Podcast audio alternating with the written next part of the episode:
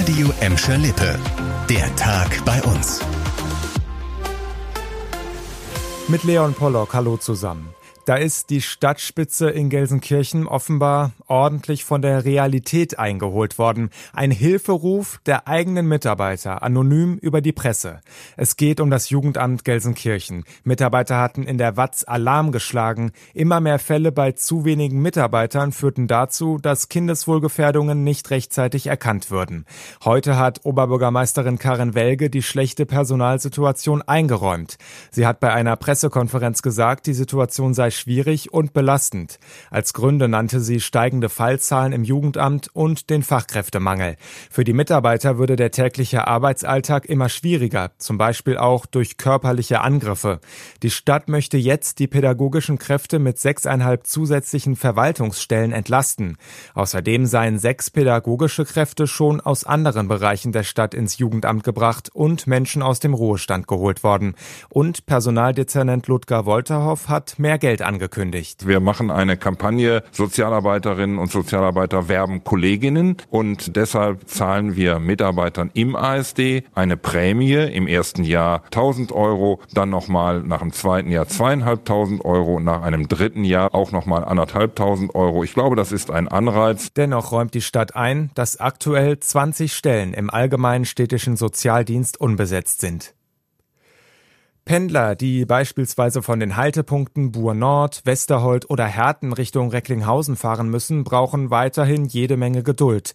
Denn der Ausbau der Bahnhaltestellen entlang der S9 läuft sehr, sehr schleppend. Annika Bönig hat für euch bei der Bahn nachgefragt, was da los ist. Seit gut anderthalb Jahren teilt sich die S9 in Gladbeck West und fährt auf einem Abzweig bis nach Recklinghausen. Auf der Strecke liegen Buhr Nord, Westerhold und Herten. Da können die Züge allerdings noch nicht halten, weil die Bahnhöfe bzw. Haltepunkte dafür noch nicht ausgebaut sind.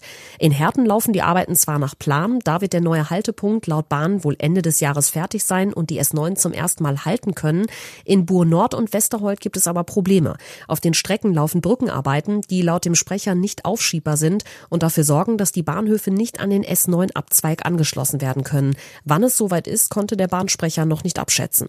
Da wollen zwei Jungs ein Moped reparieren und plötzlich steht fast ein ganzes Gebäude in Flammen. Alles nur ein Versehen. Das ist zumindest die offizielle Version zweier Jugendlicher, die für einen großen Feuerwehreinsatz in Erle gestern Abend verantwortlich gemacht werden.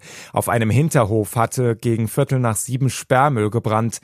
Das Feuer drohte auch auf das benachbarte Wohnhaus überzugreifen. Zu sehen war laut Feuerwehr eine große schwarze Rauchsäule über Erle. Klingt bedrohlich. Zum Glück konnte die Feuerwehr den Brand schnell löschen und es ist nichts Schlimmes passiert. Heute dann die Auflösung. Die beiden Jugendlichen hatten angegeben, vorher auf dem Gelände einen Motorroller repariert zu haben. Daraufhin sei einer der Roller in Flammen aufgegangen. Die Jugendlichen hätten noch vergeblich versucht, das Feuer zu löschen. Jetzt ermittelt die Polizei auf jeden Fall wegen fahrlässiger Brandstiftung.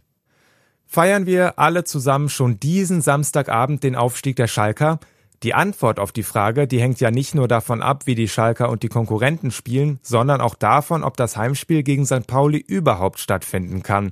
Das stand ja bisher auf der Kippe, weil es auf Pauli viele Corona-Fälle gibt. Jetzt steht aber fest, St. Pauli will und kann am Samstag in der Felddienstarena antreten.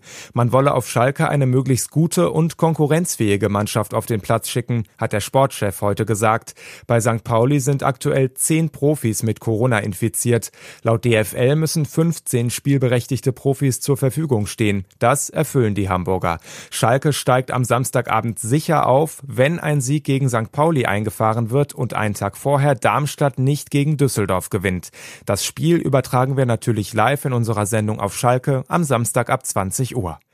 Das war der Tag bei uns im Radio und als Podcast. Aktuelle Nachrichten aus Gladbeck, Bottrop und Gelsenkirchen findet ihr jederzeit auf radio und in unserer App.